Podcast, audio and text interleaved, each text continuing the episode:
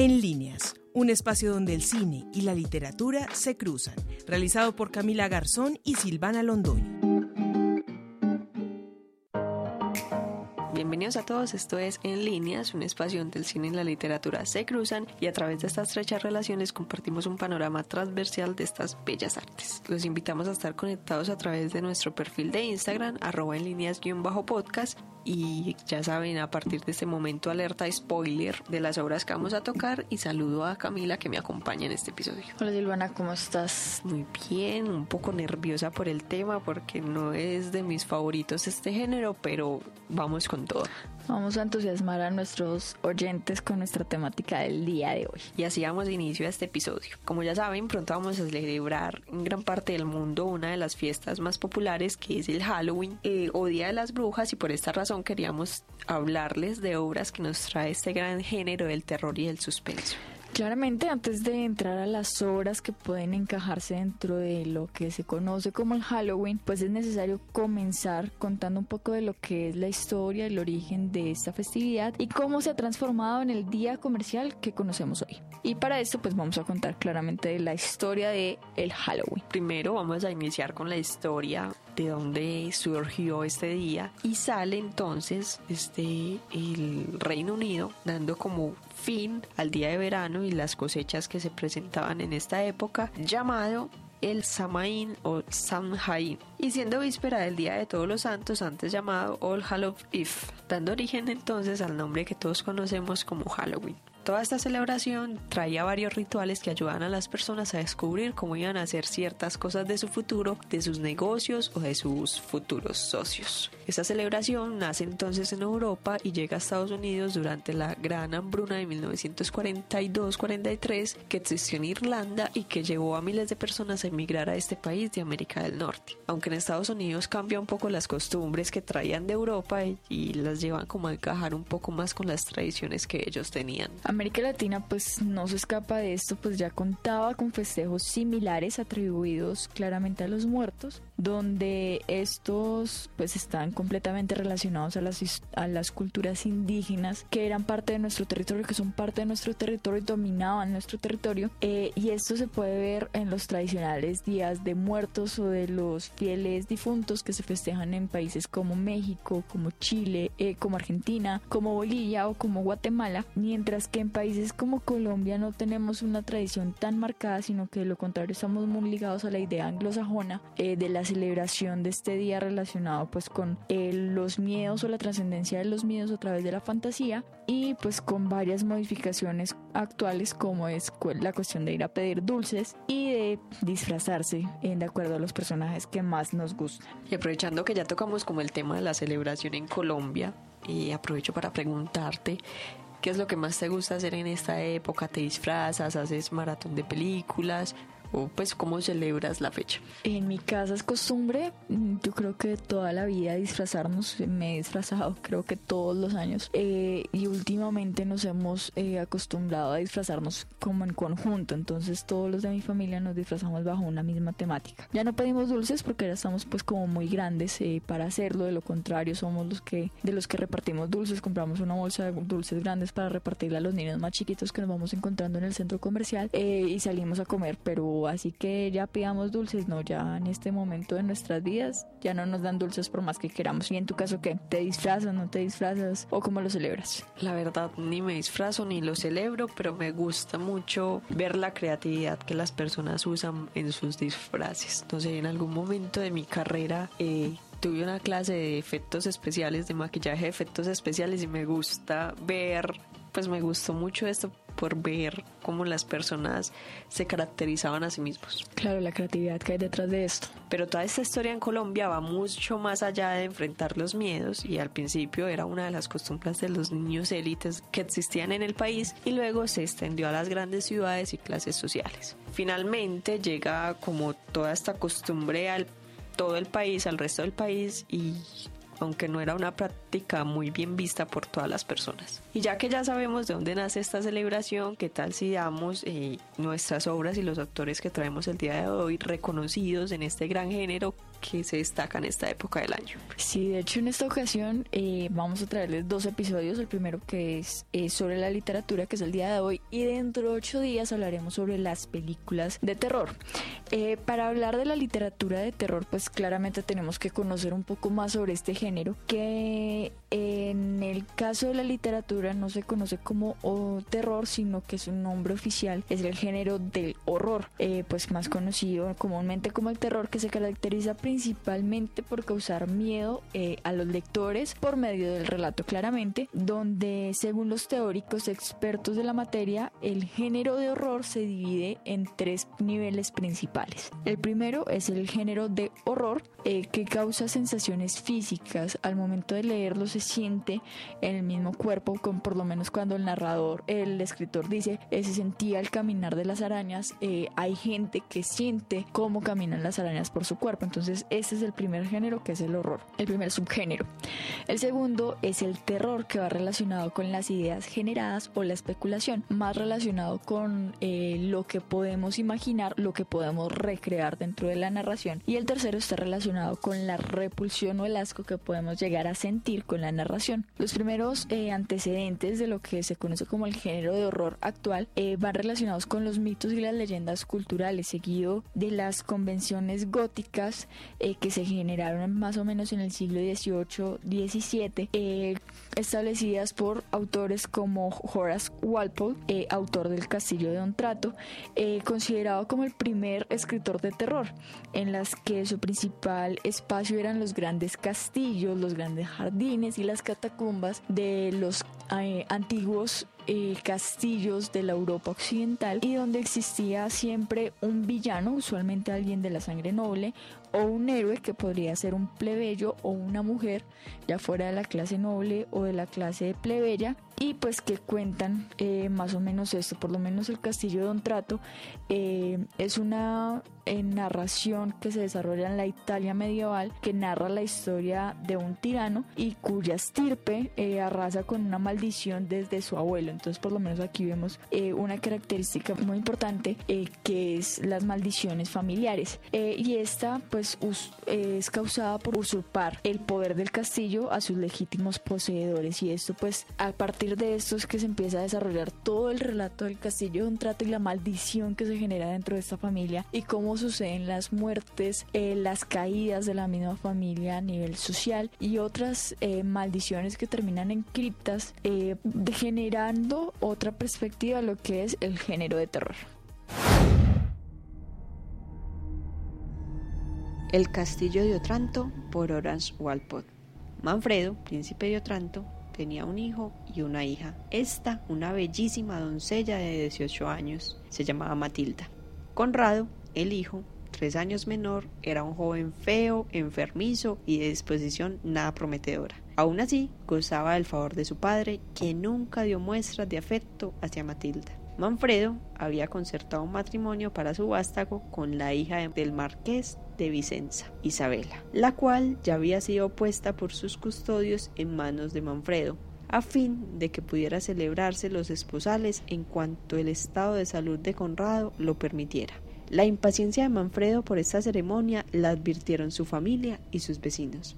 La familia, conociendo bien el carácter severo de su príncipe, no se atrevió a exteriorizar sus reservas ante su precipitación. Hipólita, la esposa, una dama afable, alguna vez se había aventurado a comentar el peligro de casar a su único hijo tan pronto, considerando su corta edad y su pésima salud, pero nunca recibió más respuesta que reflexiones acerca de su propia esterilidad, pues había dado a su esposo un solo heredero. Los arrendatarios y súbditos eran menos cautos por sus palabras, atribuían aquella boda precipitada al temor del príncipe de ver cumplida una antigua profecía según la cual el castillo y el señorío de Otranto dejarían de permanecer a la actual familia cuando su auténtico dueño creciera tanto que no pudiera habitarlo. Era difícil atribuir sentido a la profecía y aún resultaba menos fácil concebir que tuviera algo que ver con el matrimonio en cuestión. Pero tales misterios o contradicciones en algún caso disuaden al vulgo de su opinión.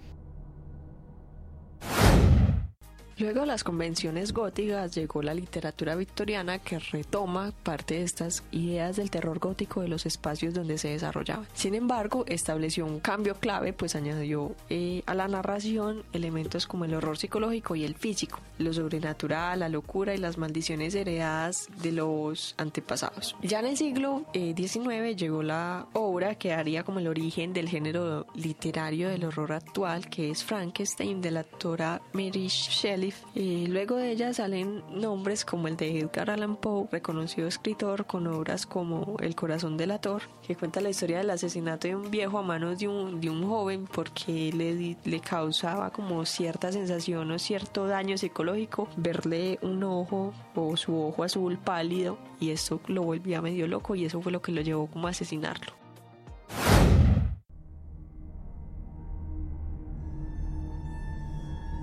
Frankenstein, de Mary Shelley.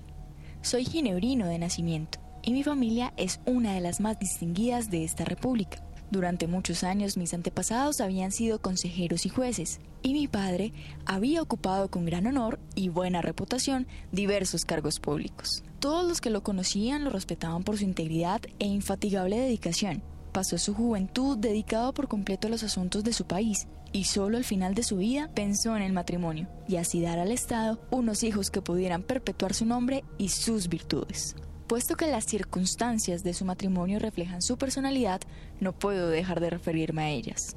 Uno de sus más íntimos amigos era un comerciante que debido a numerosos contratiempos cayó en la miseria tras gozar de una muy desahogada situación. Este hombre, de nombre Buford, era de carácter orgulloso y altivo y se resistía a vivir en la pobreza y el olvido en el mismo país en el que con anterioridad se le distinguiera por su categoría y riqueza. Habiendo pues saldado sus deudas en la forma más honrosa, se retiró a la ciudad de Lucerna con su hija, donde vivió sumido en el anonimato y la desdicha.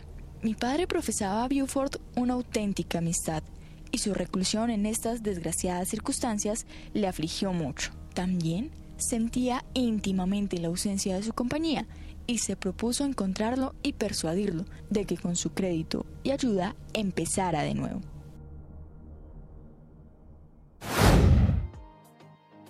También después de esto salen eh, autores como el famoso Bram Stoker, con célebres obras como Drácula, este conde misterioso que vive en un castillo antiguo lleno de jardines, de pasadizos e y catacumbas donde termina es usurpando la vida de otras personas, pero también aquí juega un papel importante una mujer. Ya en el siglo XX, uno de los principales autores y conocedores del género de horror es H.P. Lovecraft, quien modificó un poco lo que fue el relato del terror, ya que lo volvió un poco más relacionado a la ciencia ficción. Hasta ese momento la narración era un poco más realista, se trataban nombres más reales, se trataban situaciones más reales de la historia actual de su momento, pero él agregó un elemento principal que fue la ciencia ficción eh, que marcó un antes y un después dentro de la narración eh, de terror. Su principal obra fue eh, los mitos de Cthulhu eh, y que esta narra en la historia de este, de este lugar basada pues en siete relatos que tienen un punto central y uno de partida. Eh, estos fueron escritos, estos siete relatos fueron escritos por diferentes autores y cuentan eh, cómo suceden el cotidiano primitivo dentro de esta ciudad o dentro de esta locación y cómo se va modificando a lo largo del tiempo, eh, a lo largo que va pasando pues la narración. Entonces es un texto que mezcla mucho lo que es la narración tradicional con la narración de ciencia ficción, que es aquí donde da el inicio. Otra de las principales autoras de terror, de hecho una de las más reconocidas del siglo XX, fue Shirley Jackson, con su obra eh, inició la carrera de otros artistas o inspiró la eh, carrera de otros artistas como lo es Stephen King eh, y la las principales obras de eh, Shirley Jackson fueron La Lotería y la Maldición de Hill House. La primera está basada en una narración latinoamericana donde cuenta la historia de eh, la América Latina antigua y La Maldición de Hill House es una de las principales de esta autora que de hecho tiene una adaptación cinematográfica.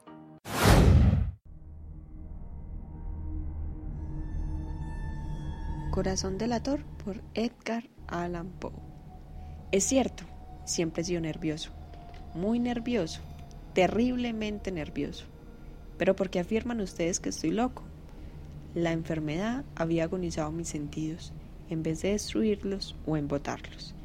Y mi oído era el más agudo de todos, oía todo lo que podía oírse en la tierra y en el cielo. Muchas veces oí cosas en el infierno. ¿Cómo puedo estar loco entonces? Escuchen y observen con cuánta cordura, con cuánta tranquilidad les cuento mi historia. Me es imposible decir cómo aquella idea me entró en la cabeza por primera vez, pero una vez concebida me acosó noche y día. Yo no perseguía ningún propósito, ni tampoco estaba colérico. Quería mucho al viejo, jamás me había hecho nada, jamás me insultó su dinero no me interesaba. Me parece que fue su ojo. Sí, eso fue. Tenía un ojo semejante al de un buitre, un ojo celeste y velado por una vela. Cada vez que lo clavaba en mí se me lava la sangre, y así, poco a poco, muy gradualmente, me fui decidiendo a matar al viejo y liberarme de aquel ojo para siempre. Y ya hablando entonces de los autores modernos, como nos dice la entrada con Stephen King, eh, es un autor que ha, ha sido tanto criticado como elogiado por sus escritos, criticado por el hecho de que se considera que todos sus escritos son muy comerciales o que los ha llevado a ser muy comerciales, que lo, interesante para él es esto, y elogiado porque nos hace eh, sentir mucho con sus obras y como relacionarnos muy bien con los personajes que él crea. Muchos de estos también han servido como base para realizar adaptaciones cinematográficas y algunas han ganado eh, premios Oscar y Globos de Oro. Aunque sus obras conocidas eh, más conocidas son del género del terror, obviamente también toca temáticas diferentes como la infancia o el racismo. Sus obras más conocidas son El cementerio de los animales, El resplandor, It, entre muchas otras. Otro autor también reconocido en este campo es Richard Burton Mattenson, eh, también destacado por sus trabajos que le dieron pie a obras fílmicas como Soy leyenda, eh, la cual es adaptación a, su novela bajo el mismo nombre. Estos dos escritores, eh, gracias a su trabajo, también son conocidos como guionistas y han ayudado a abrir puertas para convertir sus títulos en grandes películas de Hollywood.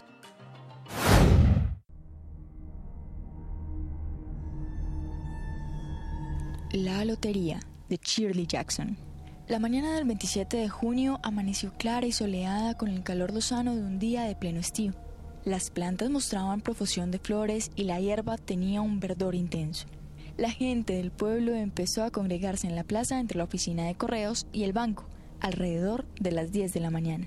En algunos pueblos había tanta gente que la lotería duraba dos días y tenía que iniciarse el día 26. Pero en aquel pueblecito donde apenas habían 300 personas, todo el asunto ocupaba un par de horas, de modo que podía iniciarse a las 10 de la mañana y dar tiempo todavía a que los vecinos volvieran a sus casas a comer. Los niños fueron los primeros en acercarse, por supuesto. La escuela acababa de cerrar por las vacaciones de verano y la sensación de libertad producía inquietud en la mayoría de los pequeños. Tendían a formar grupos pacíficos durante un rato antes de romper a jugar con su habitual bullicio, y sus conversaciones seguían girando en torno a las clases y los profesores, los libros y las reprimendas. Bobby Martin ya se había llenado los bolsillos de piedras y los demás chicos no tardaron en seguir su ejemplo, seleccionando las piedras más lisas y redondeadas. Bobby, Harry Jones y Dickie de la Croix acumularon finalmente un gran montón de piedras en un rincón de la plaza y lo protegieron de las incursiones de los otros chicos. Las niñas se quedaron aparte, charlando entre ellas y volviendo la cabeza hacia los chicos mientras los niños más pequeños jugaban con la tierra o se agarraban de las manos de sus hermanos o hermanas mayores. Claro, y como estas, muchas otras obras literarias clásicas han sido inspiración para grandes películas, eh, como lo son Drácula, como lo son Frankenstein, eh, así como obras de Edgar Allan Poe y de Shirley Jackson, eh, que sí han llegado pues a la pantalla grande y han marcado una trascendencia en lo que es el cine de terror. Estas obras pues sobrepasaron la expectativa escrita y se convirtieron en muy buenas producciones cinematográficas. Eh, Silvana, de todo este recuento literario, de todo este recuento histórico de lo que es la literatura de horror y todas las obras que hemos hablado aquí, que son la recomendación para nuestros oyentes, eh, si no tomaron notas, se las podemos poner en una publicación para que las tengan ahí. Eh, para todos los amantes de terror, seguramente habrán algunos que les gusta un poco más la literatura de terror japonesa, que de hecho es una de las más características de la era actual, o alguna otra de la eh, ascendencia celta o, o de alguna otra cultura que también les agrade sobre este tema del terror. Pero Silvana, ¿cuál obra que de las que tratamos hoy te gustó más? A mí pues me gustó más o quedé más enganchada con la forma de narrar historias de Edgar Allan Poe y El corazón del atador. Aunque es la historia de un asesinato como ya lo había mencionado, me gusta cómo se dirige a sus lectores y cómo te hace sentir que haces parte de la historia que él te está contando. Y la tuya. El corazón del atador. De la mía la que más me gustó, o a mí la que más me gustó fue Drácula, de hecho es una, obra que me tocó leer en la universidad, que no había leído antes, eh, pero que me enganchó mucho, de hecho lo confieso acá, no es una literatura fácil de leer. Es escrita hace mucho tiempo, entonces tiene palabras que para nuestro léxico actual, a pesar de estar traducido, no es fácil la literatura. Sin embargo, es una historia que atrapa demasiado, primero porque es muy detallada. Bram Stoker se esmera demasiado en detallar el personaje, en detallar los espacios, en detallar las situaciones, en, en detallar la obra que engancha mucho. Sin embargo, eh, es una obra que muestra una afección no explícita y esto marca una diferencia entre la literatura. Habrá gente que me dirá que, que no le gusta Drácula, eh, sin embargo considero que es una de las obras más para más destacar dentro de nuestro especial de Halloween y que pues creo que alcanzamos a convencer del miedo a nuestros oyentes. Son muchas las obras que se han escrito durante estos últimos casi tres siglos eh, sobre este género del horror o del terror que han marcado muchos momentos de nuestra historia. Asimismo, estos son parte muy marcada del Halloween porque es algo muy curioso eh, ver cómo iniciaron en los mitos y en las leyendas urbanas y que actualmente vemos que los niños se disfrazan con obras eh, con las obras antiguas, por lo menos es muy común ver como un 31 de octubre siempre es muy usual encontrar un, un, Drácula dentro de tantos disfraces que se ven actualmente. Entonces es curioso ver cómo estas historias clásicas que le dieron el origen al eh, a la literatura de terror, pues marcan aún hoy en día. ¿Te gusta la literatura de terror o no mucho? No, no mucho. El terror nunca ha sido mi género favorito. No sé si de pronto para todos nuestros oyentes lo es o también hay alguno que diga no, ese género no, no va conmigo pero igual aquí tenemos como material para todos. Sí, totalmente. Confieso que tampoco es mi literatura favorita, por lo que soy muy miedosa, lo confieso, soy demasiado miedosa eh, y pues no me, no me trama mucho la literatura de terror. Sin embargo, era importante mencionar estas obras, claramente las buscamos para ustedes, para que se entretengan también ustedes con la literatura de estas, a pesar de que a nosotras nos costó un poco poder leerlas. Eh, sin embargo, son eh, un tipo de literatura o es un tipo de literatura que engancha, o sea, no podemos negar que detrás de todo esto hay eh, una fantasía bastante interesante. Pues claro, debe haber una fantasía interesante dependiendo del autor al que nos refiramos, por ejemplo. Sí, es que hay muchos géneros del terror eh, que seguramente nosotras no hablamos muchos de esos, eh, pero hay unos que son demasiado explícitos y que no sé, no sería capaz. Por ejemplo, yo soy malísima para el sub género del, de lo paranormal y eso sí, no se lo voy a negar a nadie, soy mala y... Que se mueva la puerta. No, no, es literal y empiezo a temblarlo, no va conmigo, pero, pero puede que hayan historias como el gore en el que puede que lo lea mucho más fácil. Pero explícale a los oyentes qué es gore, porque van a decir, pero eso no lo dijeron. Ok, gore es estas historias en las que nos cuentan asesinatos, mutilaciones, eh, violaciones, que en el caso del cuento que les dijimos de Edgar Allan Poe entraría como en este subgénero del terror. Las novelas policiales, ¿no? las novelas negras más o menos es lo que conocemos como eso. Sí, aunque es raro porque no me gusta para nada la violencia. De hecho, veo videos como amarillistas y no duermo de. te tapas los ojos. No duermo de ver esta imagen, pero leyéndolo soy como que, ay, es diferente. ¿cómo hiciste eso? Ok, si no, yo sí Muchas gracias, pero en general yo soy muy miedosa. Eh, me gustan más por lo menos estas de los monstruos como Frankenstein, como, como Drácula, eh, porque sé que no me van a aparecer en ningún momento. O sea, yo estoy segura que aquí no me va a llegar Drácula a chuparme el cuello. ¿Estás segura de eso? Eh, espero que sí. Entonces, sí, por lo menos a mí las de monstruos, las de zombies no me molestan tanto, aunque los zombies pueden llegar a ser reales eso no lo sabemos, el 2020 ha sido muy extraño hasta el sol de hoy, eh, pero pues puede ocurrir algo diferente. Eh, pero sí, yo prefiero la de los monstruos que sé que en ningún momento me va a aparecer ninguno de estos. Eh, pero es curioso, es curioso porque seguramente tengamos oyentes que les encanta el género de terror, que sean de esos que leen bajo la lluvia con la luz apagadita bien bajita y con un chocolate. Y no, tengo, tengo gente conocida que lee bajo la lluvia novelas de terror porque es lo único que les gusta. Entonces, hay gente, hay gente para todo. Claramente los géneros del terror o del horror dentro de la literatura son muchísimos más eh, que pues puede haber oyentes para cada libro, ¿no? Sí, existen, por ejemplo, personas que amen el paranormal, que son los el género que yo, por ejemplo, odio y ellos aman ver pues, fantasmas y la puerta y uno de mis primos ama eso y le gusta ir a fincas en las que digan que están encantadas. Una vez nos, nos, tocó una que supuestamente habían brujas y literal yo no dormí en toda la noche y él estaba feliz. No durmió, pero de la felicidad yo no dormí el miedo. No, no, no, no, no. O sea, a mí me dicen, no, es que... Eh, aquí espantan. No, yo soy de las que sale corriendo. Me, me pasó, me pasó en lugares que conocí que, que espantan y que suenan el teclado y no hay nadie. Terrible. Entonces, sí, no, yo, yo para el miedo sí Sí, soy un fatal, pero, pero bueno, por lo menos encontramos eh, dentro de esta temática algo muy jocoso y son los disfraces que hablábamos hace un rato. Eh, tú dijiste que no te disfrazas, pero ¿cuál es el disfraz que más recuerdas? Por lo menos de tu infancia. El que más recuerdo es una vez que me disfrazaron, estaba muy pequeña, por ahí de 5 años, y me disfrazaron de enfermera.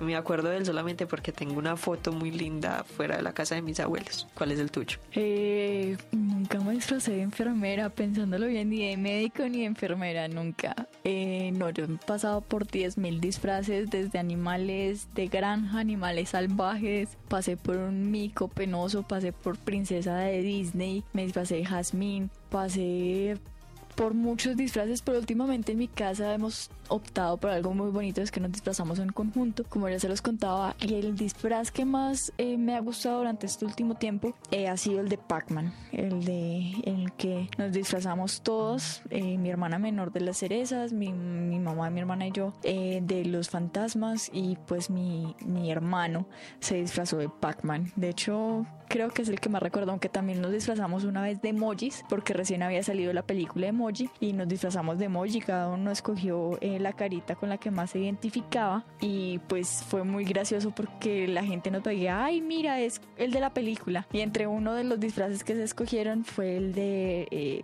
voy a decir el nombre, perdón, nuestros queridos oyentes, el de Popó el de la caquita. Es un helado de chocolate. No es un helado de chocolate. Ya WhatsApp dijo que no era un helado de chocolate, que el helado de chocolate estaba en otra parte eh, y no es un helado de chocolate. Eh, entonces es muy gracioso y porque fue uno de los disfraces que más le gustó a la gente. Pero creo que todo esto miedoso, curioso, feliz, nostálgico, hace parte claramente de lo que es el Halloween. ¿Qué tal te pareció nuestro primer capítulo de este especial? pues estaba muy nerviosa de saber como todos los, pues no, de saberlos no, de contar todos los subgéneros del terror pero creo que le daría como cierta oportunidad a algunos, algunos muy contados de ellos. Sí, eh, tenemos material eh, para leer, los invitamos a cada uno de ustedes a que se arriesgue a leer alguna de estas obras porque sabemos que no es de agrado para todo el mundo como de pronto puede ser para nosotras, eh, pero habrá gente a la que también le gusta el género de terror, entonces la primera invitación es a que nos comenten eh, cuáles obras les gustan, si es que son amantes del género de horror dentro de la literatura, que nos den un pequeño resumen para que otros de nuestros oyentes también eh, se animen a leer y aquellos que no les gustan, pues que se arriesguen a leer alguna de estas obras que les trajimos hoy, que de pronto cambian un poco la visión, de pronto encuentran un género que no les da tanto susto. Claro, ustedes también pueden darnos recomendación. Obviamente ya saben que a mí nada de paranormal, pero adelante estaré, estaremos abiertas a todo lo que tengan para recomendarnos de este género que nos haga enamorarnos de él. No, yo no creo que me enamore del terror, pero pues todo bien. Eh, aquí se les recibe a todos sus sugerencias porque claramente estamos para eso. Eh, Silvana, muchísimas gracias por nuestra primera entrega de Halloween, que ha sido un tema bastante interesante. No, Cami, muchas gracias a ti. Gracias a todos por acompañarnos en En Línea. Los invitamos a que comenten en nuestra publicación de hoy sobre el Halloween, cómo ha sido su experiencia con la literatura de horror. Eh, recuerden que esto es En Líneas, un espacio donde el cine y la literatura convergen y recuerden estar muy conectados a través de nuestro perfil de Instagram, arroba en líneas podcast y en nuestro podcast en Spotify y en Anchor en el que cada ocho días hablaremos transversalmente de estas bellas artes. Esta es una historia que quedará entre líneas.